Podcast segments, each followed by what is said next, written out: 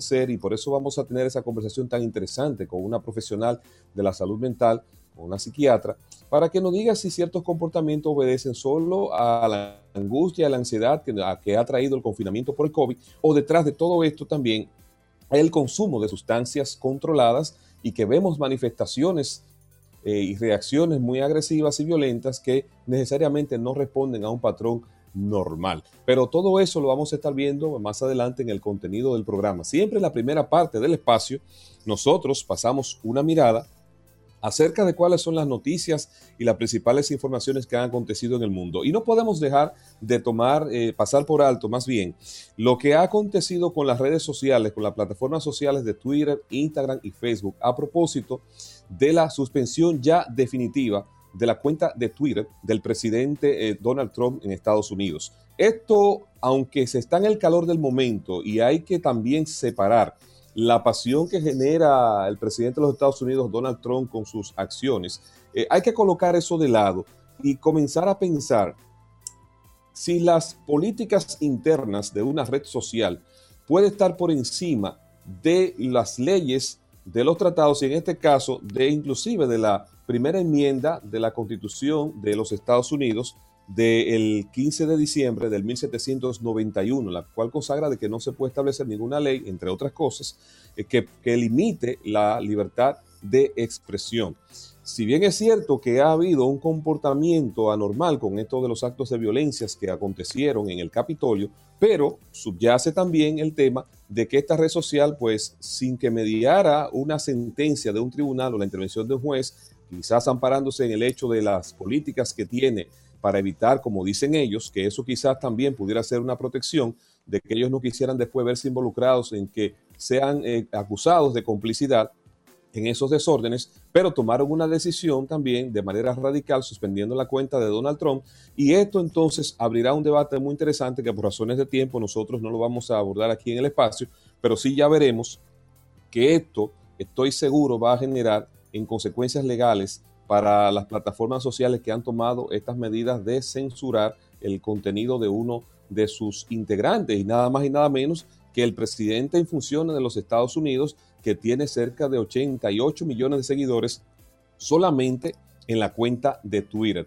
Eh, tengo la información, pero la compartiré más adelante, de que también ya hay una segunda cuenta suspendida por parte de Twitter. Se trata de una artista mexicana. Pero más adelante entonces yo le voy a dar el nombre y los detalles. Así que ya ustedes saben, esto será un tema de debate que si le quitan, le quitan la pasión que genera el aspecto político y de Donald Trump y le han aplicado esa censura, nada más y nada menos que al presidente de la nación más poderosa de la Tierra, bueno, pues ya ustedes saben lo que estén por debajo de ahí, lo que le pudiera esperar si esas plataformas entienden que usted ha infringido una de sus políticas. ¿Qué les parece? Bueno, eh, hay que tener cuidado con lo que se escribe, con lo que se comenta en cada una de estas plataformas.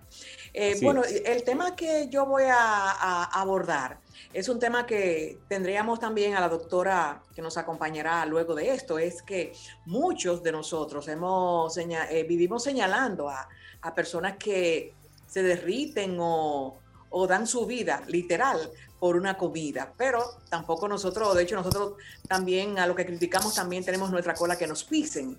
Eh, esta introducción la hago por un reportaje que vi que habla de la, de la comfort food o comida reconfortante, que no es más que comida que provee consuelo o un sentimiento de bienestar, eh, habitualmente con un contenido de en carbohidratos y grasa y azúcares y asociado con la niñez o la cocina casera.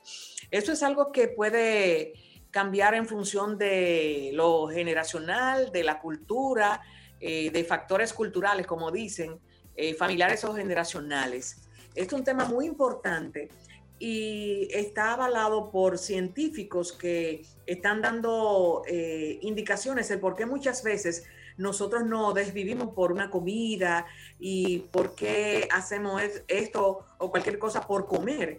Y cómo las mujeres, principalmente nosotras, tenemos un complejo, luego de, de comer algo que sabemos que no nos hace bien, tenemos ese complejo de culpa.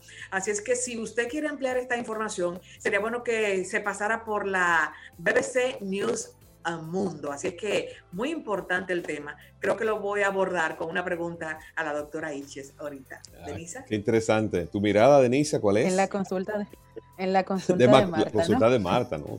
comenzando el año no se puede perder. Así es. Bueno, voy con, la, con el mismo orden de Carlos y esta vez me voy con la plataforma digital WhatsApp, quien anunció hace poco unas, unas condiciones que vamos a decirle no parciales, sino obligatorias para poder seguir utilizando esta aplicación. Y, es que ya muchos de los usuarios o WhatsAppers, como le dicen, eh, le ha llegado la actualización de que deben de actualizar las condiciones de uso de su plataforma. Y esto debido a que ellos dicen que todos los residentes fuera de la región europea tienen que aceptar que la aplicación, es decir, mi WhatsApp, comparta todos mis datos con la aplicación de ellos mismos llamada Facebook. Para nadie es un secreto que esto ha generado muchísimas controversias.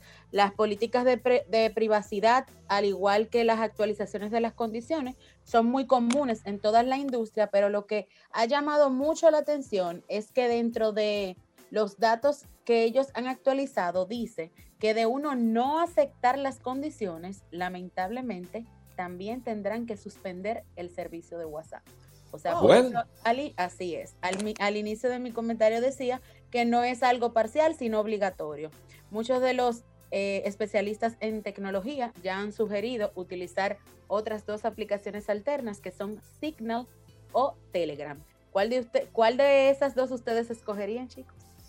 Bueno, yo particularmente creo que miré por Telegram porque tiene una funcionalidad similar a WhatsApp y con otras características adicionales.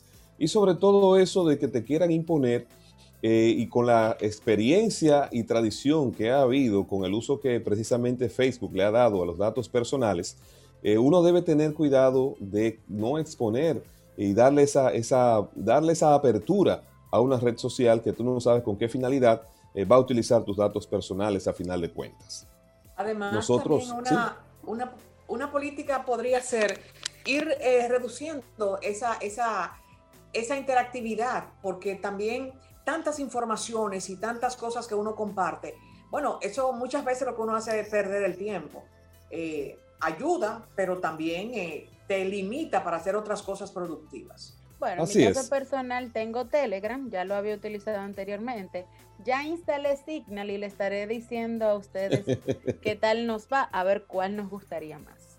Bueno, muy interesante, muy interesante. Nosotros vamos a una pausa y cuando retornemos estaremos en la consulta de salud con un tema muy interesante que lo invitamos desde ya a que usted se sume a, esta, a esa conversación que vamos a sostener con una destacada psiquiatra de nuestro país. Así que mantenga la sintonía.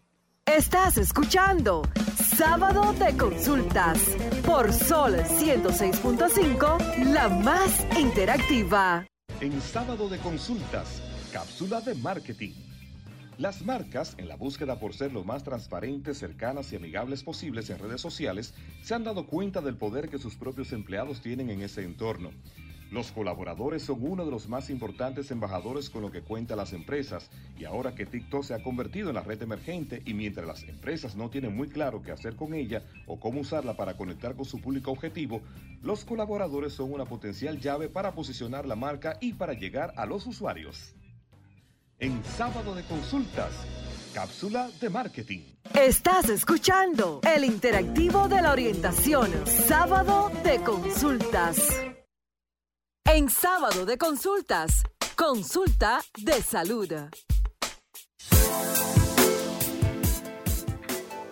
Retornamos al interactivo de la orientación, sábado de consultas. Recuerden que sin salud no hay felicidad ni economía familiar que la resista. Y es por eso que nuestro espacio se enfoca en la orientación. Hoy queremos dedicar nuestra atención a la salud mental porque estamos observando, como decíamos al principio del espacio, algunos comportamientos en la gente que entendemos van más allá de un simple roce o conflicto social motivado por la angustia y por la situación de la pandemia. Precisamente vamos a conversar ahora en el interactivo de la orientación con una destacada profesional de la salud mental y amiga de nuestro espacio. Ella es psiquiatra general y de enlace, además especialista en adiciones. Con nosotros la doctora Alexandra Iches. Doctora, feliz nuevo año y gracias por estar con nosotros. Muchísimas gracias. Ustedes saben que para mí es un placer estar con ustedes y que yo sé que Sábado de Consulta es mi otra casa, ¿eh? Así es, y se lo agradecemos mucho, doctora. Sí, sí, aquí estamos. Doctora, eh, cuando salía el año 2019 y entraba el 20, recuerdo que todos teníamos planes y lo habíamos asumido con grandes expectativas y esperanza y hasta entusiasmo, optimismo para recibirlo. Sin embargo, a mediados en los meses de marzo ocurrió un acontecimiento inesperado que comenzó a afectar el comportamiento y la salud mental de la población, porque estamos viviendo un episodio nunca antes visto para esta generación y que por lo que vemos todavía le queda mucho tiempo. Para este año que comienza, ya teniendo casi un año de padecimiento de esta situación, ¿cuáles cosas usted recomendaría a la gente, al público que nos escucha, para que puedan afrontar con entusiasmo y algún tipo de esperanza este año 2021 que también ha comenzado con la gravedad y la incidencia del COVID-19? Bueno, este, sabes que para mí eh, esto ha sido, estos últimos 10 meses ha sido todo un reto, un reto en intentar eh, volverme repetitiva y que no se me vea como hasta vamos a decirlo así de una manera clara, necia, pero el trabajar salud mental y el presentarse este tema inesperado para el mundo, que fue el tema de la pandemia, nos hizo de una u otra manera podernos documentar no solamente en la pandemia sanitaria per se, sino en las repercusiones que hay. Y como tuvimos esa información con mucha antelación, pues de manera reiterativa, no sé si te acuerdas que en los programas anteriores decíamos que la salud mental se iba a convertir en la pandemia de las pandemias, porque el tema del padecimiento de esta primera, que es el COVID-19, ustedes van a ver que durante los próximos dos, tres años va a estar siendo desplazada por otras modalidades de la misma pandemia, porque en este caso estamos frente a una que es de un virus y los virus tienden a mutar y ya dicho sea de paso, hay identificadas dos cepas nuevas, una que apareció en Francia y otra en el Reino Unido. O sea que de repente la misma variedad de la, de la pandemia primaria nos va a hacer que este proceso se alargue. Pero ¿cuál es el tema? Em, se esperaba, eh, Carlos, que las repercusiones a salud, en salud mental se dieran, entre comillas, un poquito más adelante, pero nosotros de una manera eh, anticipada, porque ustedes saben que nosotros los caribeños, en este caso, y me voy a enfocar en los dominicanos, no tenemos cultura de salud mental, esto empezó a tener un impacto mucho más rápido y mucho más contundente. Eh, y para colmo, algo que empezó a inicio de un año, llámese marzo, ¿verdad? Y que nosotros tenemos por costumbre a final de año hacer todo un paneo, todo un, un recorrido de las cosas, entre comillas, que tú como ser te planteas para realizar y para hacer parte de lo que es tu proyecto de vida y para ser parte de lo que es tu proyecto de vida, pues entonces nos encontramos también con la gran desilusión que producto de estar en medio de una pandemia, no llegamos a tener realizaciones mayores. Al contrario, cada una de nuestras expectativas se vieron, en este caso, coartadas, se vieron eh, frustradas por el hecho de que toda la atención que, que tuvimos que mantener durante todos estos meses y vamos a tener que mantener tiene que estar enfocada en salud y en la práctica de un trabajo más o menos limitado. ¿Qué ocurre? Eh, siempre tenemos por costumbre que cuando termina un año calendario es donde tú, tú te pones a hacer un recuento de las cosas que has logrado, de lo que no has logrado, de la que tienes a la mitad, pero también te plantea nuevas expectativas. Lamentablemente, y producto de nuestra afectación, eh, esos planes están vistos siendo mermados, no están tan a la orden del día como nosotros quisiéramos que en realidad estén y es que la población realmente está sumergida en lo que es una desesperanza generalizada que la está manejando Carlos de una manera totalmente contraria, porque cuando nosotros vemos el desafuero eh, y la exposición que tiene nuestra población fuera de ser considerada como una irresponsabilidad, no es más que una conducta inconsciente de hastío y de estar en plena y perfecta desesperación. Los, eh, los abordajes que se han dado a nivel de salud mental han sido de manera particular, no han sido planes en donde podamos decir que la población general se ha visto beneficiada. Aquí hemos estado durante todos estos meses solamente atendiendo lo que requiere la emergencia, la urgencia y aquellos que de verdad han identificado que su, su, vida se ha alterado, pues han tenido la iniciativa de manera particular de buscar ayuda. Pero, pero sí tenemos que empezar a utilizar esa primera, primera y muy identificable capacidad que nos identifica del resto, que es la capacidad de adaptación. Y esa adaptación tiene que venir conjuntamente con un comportamiento de resiliencia. Marta, que le encanta todo esto, eh, me imagino que estará eh, diciendo, sí, doctora, ¿qué es la resiliencia? Esa capacidad que tenemos de trabajar con las herramientas que tenemos y no encasquillarnos o quedarnos en aquellas experiencias que resultan ser, que resultan ser, em, perdón, negativas para nuestro día a día. En el caso, doctora, de eh, muy buena esa, esa esa exposición que usted ha hecho. En el caso de nosotros como adultos, que tenemos una, bueno, hay muchas personas que tienen una apatía por hacer una planificación del 2021, porque el 2020 hicimos una planificación y realmente se nos cayó. Ahora, eso somos como nosotros los adultos, pero ¿qué planificación nosotros como padres de menores? Porque tenemos un, eh, un año escolar y es eh, en las redes, en la televisión, con la tablet, con las computadoras, pero esa planificación para nuestros hijos que puedan salir, porque en esta última restricción, con el toque de queda más temprano y el cierre de parques, ¿qué vamos a hacer con estos niños? Esa salud mental de nuestros hijos. Hemos querido, vamos a trabajar? Hemos querido, Marta, eh, y voy a hacer quizás aquí una, una eh, declaración que quizás pudiera eh, no agradar a muchos, pero tú sabes qué ha ocurrido. Nosotros los adultos no nos hemos, no hemos utilizado la capacidad de adaptación para nosotros asumir este proceso de una manera sana.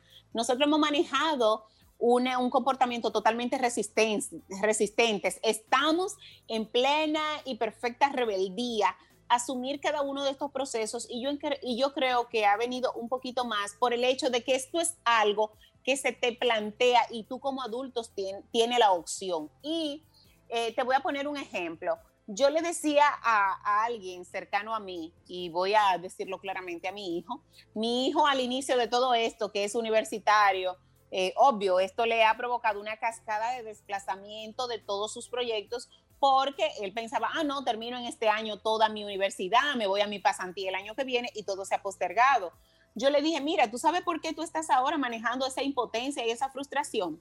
Porque es algo en donde tú estás bien hasta este momento. Supongamos, y Dios lo libre, que tú hubieras tenido un accidente en donde tú tuvieras ahora mismo postrado con clavos en las piernas, tú hubieras durado dos años en tu casa sin desplazarte entonces, es. cuestión de nosotros hacer eh, similitudes, comparaciones en otras circunstancias que, que pueden ser mucho más catastróficas para nosotros empezar a ser empáticos con nosotros mismos. ¿Cuántos niños por cualquier otra causa no pierden un año escolar? Nosotros como padres no hemos asumido ¿eh? que nuestros hijos deben de eh, asumir una nueva modalidad que aunque para nosotros resulta un poco cansona, señores, es, es, hasta lo mejor en este proceso de pandemia. ¿Por qué? Porque yo no me sentiría tranquila como padre exponiendo a mi niño a un colegio, a una escuela en donde yo no sé cómo se comporta el entorno de los amigos con los cuales él está. Y nosotros sabemos que esta situación le provoca una condición de respuesta mayor a los niños. Entonces, ¿cómo podemos organizar? De la misma forma que antes de que ocurriera esta pandemia, nuestros hijos pasaban horas, que esa era la queja de nosotros, horas en la tecnología, lo que debemos de hacer es un buen cronograma y empezar a cultivar aquellas actividades que son de eh, compartir entre familia. Eh, esto ha provocado que nosotros los padres hagamos un, un, un, pare y digamos, óyeme, me estoy dando cuenta o me di cuenta que yo no comparto una actividad lúdica o recreativa con mi hijo ahora que estamos en casa. Ahora se, se, ha visualizado la disfuncionabilidad familiar en todos los aspectos, la no funcionabilidad de las parejas y los matrimonios, porque algo que yo decía, Marta, era que había muchas familias, entre comillas, que eran funcionales y eran ideales. Sí, tú sabes por qué, porque todo el mundo salía a las 6 de la mañana y llegaba a las 11 de la noche y compartíamos solamente la cena y todo el mundo a dormir. O sea, y el la semana una foto en las redes.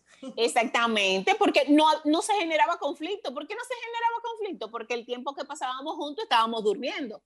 Entonces, era una familia realmente ideal. Pero los niños, inclusive, eh, se ha vuelto un poco eh, cuesta arriba y conjuntamente para las actividades de los, de los adultos mayores, pero nosotros podemos aprovechar ahora actividades que van un poco más eh, de la mano con el tema de la naturaleza, o sea, aprovechar un poco la, la, oportunidad que tenemos quizás de ir a una playa, de ir a un campo, porque lo que no está a la disponibilidad, Marta, son los centros recreativos sociales, los que están precisamente en el medio y nosotros habíamos, habíamos abandonado esa costumbre. O sea, ahora nosotros tenemos que otra vez encender una fogata. Para nosotros pasar una noche en desvelo, tenemos que volver a encender una fogata, comprar quizás una botella de vino o una sidra o lo que a ti te parezca y compartir una buena conversación porque no tenemos mucho que hacer.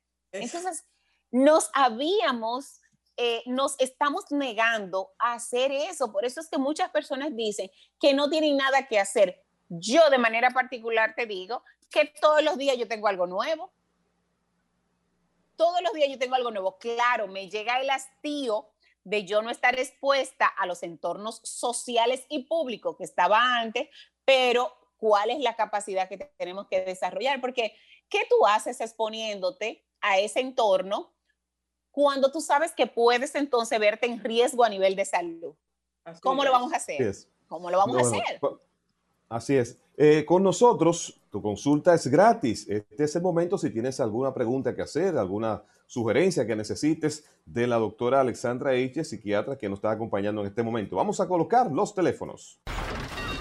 Comunícate 809 540 165 1-809-200-1065 desde el interior sin cargos. 1-833-610-1065 desde los Estados Unidos. Sol 106.5, la más interactiva. Continuamos con esta interesante conversación que estamos sosteniendo con la psiquiatra la doctora Alexandra Iches, también es especialista en adiciones y es psiquiatra de enlace. Si usted tiene alguna pregunta que hacer para este es el momento, aproveche. Eh, Denise, ¿tienes una pregunta en lo que entra algún contacto? claro que sí. Adelante. Doctora Iches, al inicio Marta decía que muchas personas estaban apáticas con relación a todos aquellos planes que hicieron. Denisa, escúchame, escúchame que tenemos una llamada. Vamos a tomarla, entonces luego vamos con tu pregunta. ¿Te parece? Claro que sí, claro que sí. Perfecto. Qué bueno. Feliz tarde, estás en sábado de consultas. ¿Quién nos habla y desde dónde? Amén. Feliz tarde, feliz día y feliz año. Un abrazo a Primitiva Maldonado de la hermana. Hola, Primitiva. Eh, bueno. Sí, eh, ¿cómo? Sí. Ah, gracias por la llamada. Ok, ok, sí, gracias, gracias. Bueno, doctor, eh, un saludo al pueblo dominicano y doctora, gracias por su tiempo. Doctora, mi pregunta es, eh, gracias a Dios yo no estoy pasando por eso, pero sí he pasado en otras ocasiones, ahora no. Pero eh, con esta situación de la pandemia, una de, la, de las cosas que, que hace más eh, o sea, que le hace, la gente le está dando duro a la, o sea, la salud mental, que le está afectando mucho, son las deudas. Las deudas y muchas veces no poder desenvolverse también, aparte de la deuda, no poder desenvolverse con, con el diario vivir. ¿Qué, qué usted le puede decir a esa gente? Gracias. ¿Tú, tú, sabes qué ocurrió? Que al nosotros desde el inicio no tener una comunicación asertiva, una información asertiva respecto a lo que en realidad estamos viviendo, porque ¿qué es lo que ocurre? Desde el inicio eh, que esto se, se, hace público y que tenemos que acogernos a las medidas, todo el mundo pensó que todo iba a terminar cuando terminara esa primera fase de esas medidas.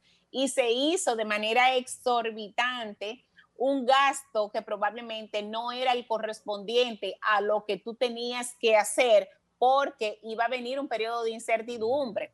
Inclusive muchos de nuestros eh, eh, compatriotas, nuestros dominicanos, han quedado sin empleo y ahora vienen eh, eh, con la necesidad de tener que subsistir, de tener que sobrevivir y se encuentran con eh, elementos o con condiciones económicas limitadas. Entonces, aquí ha venido una parte muy importante y la comentaba con alguien cuando estuve en una sala de espera de un consultorio médico ayer, era que nos hemos tenido que reinventar las, las personas hemos tenido que sacar a flote esa capacidad de hacer algo nuevo para nosotros seguir subsistiendo, porque en realidad nuestros recursos o nuestra forma de conseguir nuestros recursos ha desaparecido. O sea, la persona que trabajaba ya no está trabajando, pero alguien eh, que estuve hablando ayer con, con, con ella me decía, bueno, doctora, yo estoy en mi casa, pero ahora yo estoy haciendo comidas por encargo y eso hace que yo me mantenga en una dinámica de la entrada y salida del efectivo y por lo menos está haciendo que yo me pueda mantener. Entonces, es cuestión de volvernos un poco más austero eh, un poco más limitado y restringido con lo que son gastos innecesarios, ahora mismo tú lo que tienes es que intentar preservar lo que son tus necesidades básicas cubiertas, tratar de hacer un recorte total y definitivo a aquellos gastos que en realidad no te suman o no son una prioridad. En muchas casas en todas, vamos a decir así. Un ejemplo, tenemos actualmente los servicios de cable, eh, internet, teléfono. Pues entonces, como la mayoría estamos en casa, trata de cambiar el plan que tú tienes de tu teléfono celular. Si tiene una renta que es un poco alta, pues trata de bajar la cantidad de minutos para que esa renta te baje. Eh, hacer y yo decía en, un programa pasado, tratar de hacer un cronograma o un menú de lo que son eh, eh, la elaboración de tus alimentos para que cuando tú vayas al supermercado sepa de manera específica cuáles son las cosas que tú necesitas y no venga como venimos todas las mujeres, ¿verdad, Marta? Que vamos a comprar pan y venimos con, con y venimos con una compra, sí y venimos con una compra. Eh, y es así, es así. Marta, Marta nada más.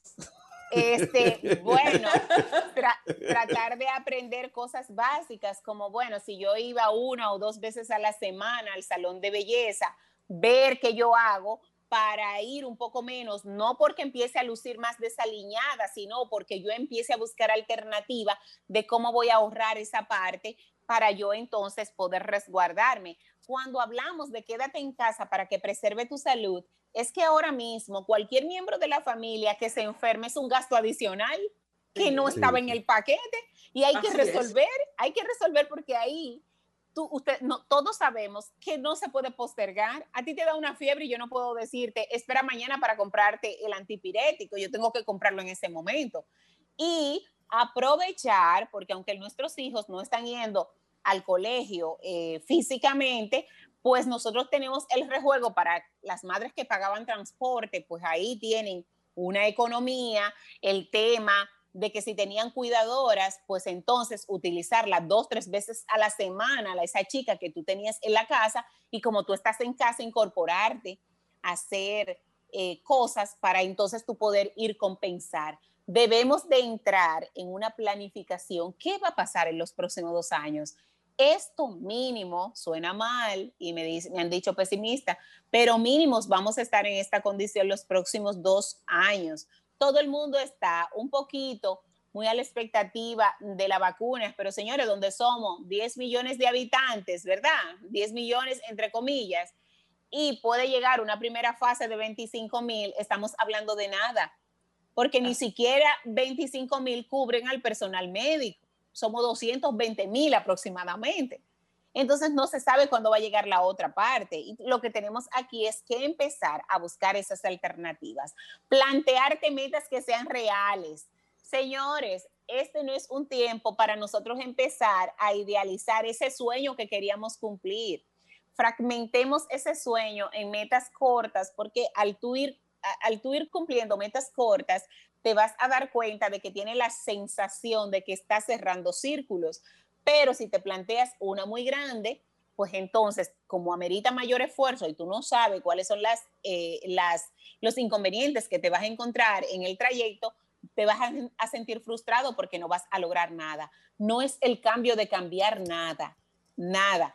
Eh, tengo mi carro, yo pensaba para este año cambiarlo, posterga ese cambio porque tú no sabes si va a tener el respaldo económico que te va a permitir mantener eh, o, el pago de ese carro o en su defecto estamos en estos momentos todos limitados.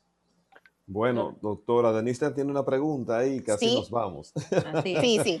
Le decía, doctora, que por ejemplo a inicio Marta preguntaba sobre la apatía de esas personas que tenían sus planes para el 2020 y este 2021.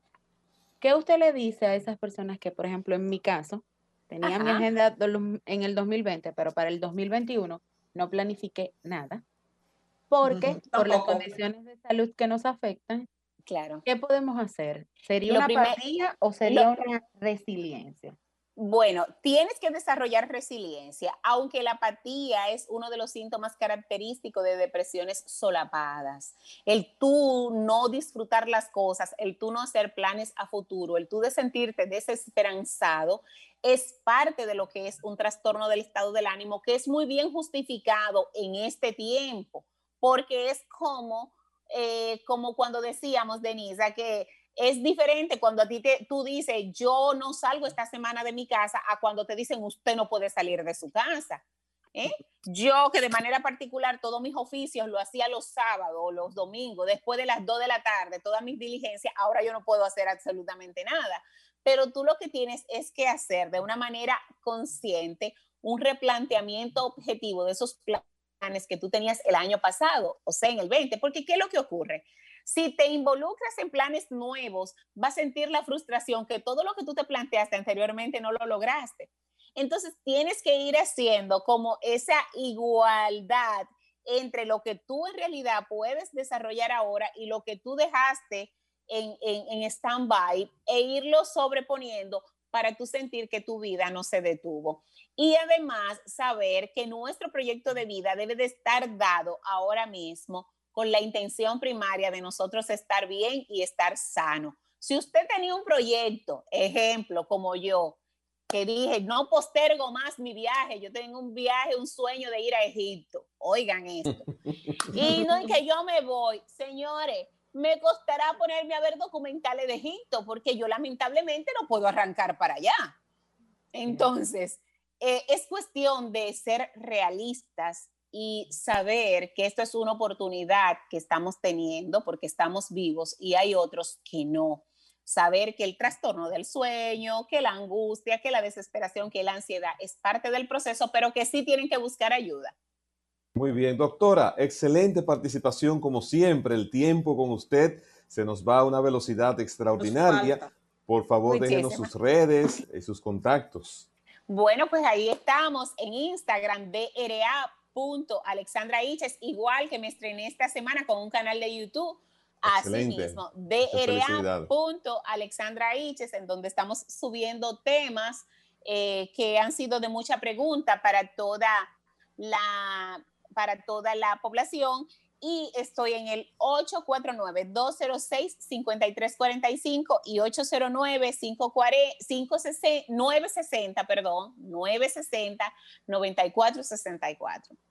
Bueno, excelente. Espero que nos dedique una participación en el canal de YouTube hablándonos un poco acerca de las adiciones y de que si usted considera que en esta etapa que, hemos, que estamos viviendo de pandemia se ha incrementado en el país. Hay dos que se han incrementado y tienen que ver todas con, hay tres con tecnología. Una, el uso y abuso de sustancias, en este caso más alcohol. Segundo, la tecnofilia o adicción a la tecnología. Y la otra, la infodemia, la adicción a estar buscando noticias por las redes. Bueno, pues excelente. Nosotros vamos a una pausa. Inmediatamente retornamos con más contenido porque hoy estamos 100% de salud en el interactivo de la orientación. Sábado Estás escuchando Sábado de Consultas por Sol 106.5, la más interactiva. En Sábado de Consultas, cápsula de salud. ¿El COVID-19 tiene olor? Esa es una respuesta que solo nos podría dar con exactitud un perro. La capacidad olfativa de una de nuestras mascotas preferidas se ha convertido en otra herramienta para combatir la pandemia del COVID-19, que ya ha causado más de 20 millones de contagios y un millón de muertes en todo el mundo. En países como Finlandia, Líbano, Argentina, Chile, Alemania, Estados Unidos, Colombia y México, las autoridades están entrenando canes para que puedan detectar si las personas están contagiadas con el nuevo coronavirus. En sábado de consultas, cápsula de salud. Estás escuchando el interactivo de la orientación, sábado de consultas. En sábado de consultas, consulta de salud. Retornamos, retornamos al interactivo de la orientación, sábado de consultas. Y como decíamos al principio del espacio, nosotros hoy estamos eh, enfocados 100% en temas de salud. A propósito de lo que estamos viviendo con la pandemia, la incertidumbre, el temor, la desconfianza que se ha generado por motivo de la cantidad de informaciones que circulan en las redes y en los medios, y muchas de ellas sin base y sin sustento, eh, queremos tener una interesante conversación con una profesional, amiga también de nuestro espacio. Ella es pediatra infectóloga. Nos acompaña la doctora Carmen Sara Mota. Feliz tarde, doctora. ¿Cómo está usted? Eh, buenas tardes. Eh, esta mañana cuando Denisa me contactó, yo le decía, no, no hay problema, porque a, a esa hora yo debo estar en mi casa o estaré presa. Gracias que esté en la casa, doctora. Las ventajas que tiene, bueno, hay que mirarle el lado positivo a la, a la parte de la, no sé, me imagino, eso debe ser resiliencia, no sé cómo le llaman ahora, bueno, la doctora X que estaba antes que yo podría explicarlo mejor pero la verdad es que uno tiene que aprender a ver el vaso medio lleno en esta situación. Las personas piensan que cuando uno, por ejemplo, cuando tiene la posibilidad y, recomienda el tema de no aglomerarse, de seguir las recomendaciones de estar en la casa, piensa que para uno es fácil. Yo soy un ser humano como ustedes, como todas las personas que hoy están en sus casas, Tal vez yo no he perdido mi trabajo, pero yo soy una persona que la pandemia la ha afectado de muchísimas maneras. Uno no lo dice porque uno está, como puso algunos, desde su balcón muy tranquilo, con su aire en 16, etcétera, etcétera. Para nada. Uno también ha tenido situaciones con, con esta, con esta pandemia. Pero maldiciendo, renegando o insultando a los demás, no vamos a ganar nada. Entonces, lo que propósito... tenemos que aportar cada uno como pueda y según lo que usted considere, si, tiene, si es creyente, eh, si no cree, pero si tiene fe en la ciencia y en los seres humanos, esperar que ya sea la divinidad o el ingenio y talento humano nos saque de esto en algún momento. A propósito de ese mismo punto, eh, doctora Mota, nosotros, eh, aprovechando ¿verdad? su expertise como pediatra infectóloga, hay una campaña que no comenzó desde ahora en redes sociales, sobre todo llamando a la negativa de que las personas no vacunen a sus niños en contra de nada. A propósito de vacunas, tenemos también en el país el conflicto o las dudas que se han sembrado por unas declaraciones de uno de los médicos eh, que está al cargo de uno de los gremios de, salud, donde existe ahora la disyuntiva de que si la vacuna de Pfizer o si la de Moderna, AstraZeneca. Entonces, eh, ¿cuál es su opinión con respecto a que si estas vacunas tendrán alguna incidencia para poder frenar el auge del COVID y cuál usted recomendaría? Mira, lo primero es que no hay ningún, en, bueno, yo como pediatra puedo decir a los padres que no se estresen eh, sobre si deben vacunar a sus niños o no, porque las vacunas que actualmente están licenciadas, aprobadas para el uso de prevenir el COVID, que son hasta ahora la de AstraZeneca Oxford, la de Pfizer y la Moderna, ninguna de las tres está aprobada para personas por debajo de los 16 años. La que tiene, la, digamos, en la edad más eh, mínima de, para recibirla es la moderna, 16 años. Las otras dos es por encima de los 18. O sea que dejemos a los niños afuera. Ahora bien, ¿por qué? No es porque necesariamente la vacuna sea perjudicial para ellos, sino simplemente porque desde el principio de la pandemia se vio que las personas adultas eran los que más enfermaban, los que más morían. Entonces, los estudios que se hicieron sobre seguridad, sobre todo, se enfocaron en esa población adulta. Entonces, no tenemos todavía datos de seguridad y eficacia en los más pequeños. En cuanto a esos estudios, que se van, ya se están llevando a cabo, se tengan resultados, entonces se elaboran las recomendaciones para cómo vacunar en caso de que sea necesario a los pequeños. Creo que eso se puede entender. En cuanto a por qué, eh, ¿cuál, cuál es la mejor vacuna? La mejor vacuna va a ser muy sencillo, la que primero tengamos disponible. Si tienes acceso a la de AstraZeneca, por alguna razón, digamos, llegaron las vacunas y digamos que la directiva de los medios Human Pro tiene unas dosis tal, de tantas dosis para su personal, ha decidido vacunarlos. ¿Cuál es la que tienen ustedes? La de AstraZeneca, póntela. Ah, ¿tienen la de Moderna? Póntela. No, la que tienen la de Pfizer, póntela.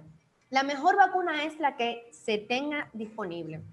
Las vacunas que están licenciadas al momento, las tres han superado la fase 3 en cuanto a lo que tiene que ver seguridad y eficacia, que creo que en algún momento con ustedes, tal vez en otro escenario, pero lo hemos dicho otras veces, de las dos cosas más importantes que debe mostrar una vacuna es su eficacia y su seguridad. Es decir, puede ser muy buena, pero si no tiene una, un perfil de seguridad apropiado, pues no voy a poder utilizarla. Y esto ha sido pues comprobado con, con todas. En cuanto a que si una tiene una, una eficacia de un 95% y la otra tiene de un 90%, sí. Pero también hay que recordar que, por ejemplo, en el caso de la de Pfizer, su logística de almacenamiento y conservación y distribución es un poquito más complicada que las otras dos. ¿Por qué? Porque esta amerita una conservación de, con una temperatura mucho más baja. Hablamos de menos 70, lo cual no es necesariamente, em, o sea, no es práctico con lo que tenemos actualmente. Ojo, ya se ha, o sea, se ha conocido que a través de, de, o sea, de la presidencia, pues se están haciendo los ajustes, se van a comprar, eh, digamos, eh, lo que se conoce como los refrigeradores, donde uno conserva las vacunas que tengan esta capacidad. Pero el asunto de, de conservarla y transportarla lo hace más delicado que con las otras dos, que básicamente necesitan los mismos requisitos que el 90% de las vacunas de otros agentes que ya conocemos, que es de, 8 a, de 2 a 8 grados. Marta, me, eh, excusas, Marta, por favor, me excusas para solicitar que coloquen los teléfonos, porque sé que este es un tema también muy interesante y con nosotros la consulta a los amigos oyentes es completamente gratis. Comunícate 809 540 165 1-809-200-1065 desde el interior sin cargos. 1-833-610-1065 desde los Estados Unidos. Sol 106.5, la más interactiva. Retornamos a esta interesante conversación con la doctora Carmen Sara Monta, pediatra infectóloga. Adelante, Marta, con tu consulta. Gracias, Carlos. Tú sabes que tú hacías la pregunta con relación a un médico de un gremio de, salud que hablaba sobre el uso de, las vacunas y le pregunto a la doctora, porque la doctora Iches dejó encendido eh, la plataforma con relación a las adicciones eh, que se han desarrollado más en este tiempo de pandemia. Ella hablaba sobre el uso de, de, sustancias controladas, alcohol y el de las informaciones, de buscar muchas informaciones y hablábamos con la doctora Mota fuera del aire y ella hablaba de eso, de, la, de este tema de la buscar informaciones y discutir con relación a la vacuna. Eh, trato el tema por la cantidad de bombardeo que hemos visto en las redes, en, en todos los medios con relación a la vacuna. Usted como especialista del área de la salud, ¿qué le podría decir a, a esas personas que aún se sienten inseguras? Eh, eh, con ese bombardeo de que sí o de que no. Yo creo que una de las cosas que más le podría generar seguridad a alguien que me preguntara es, porque te lo preguntan, ¿tú te la pondrías? Sí.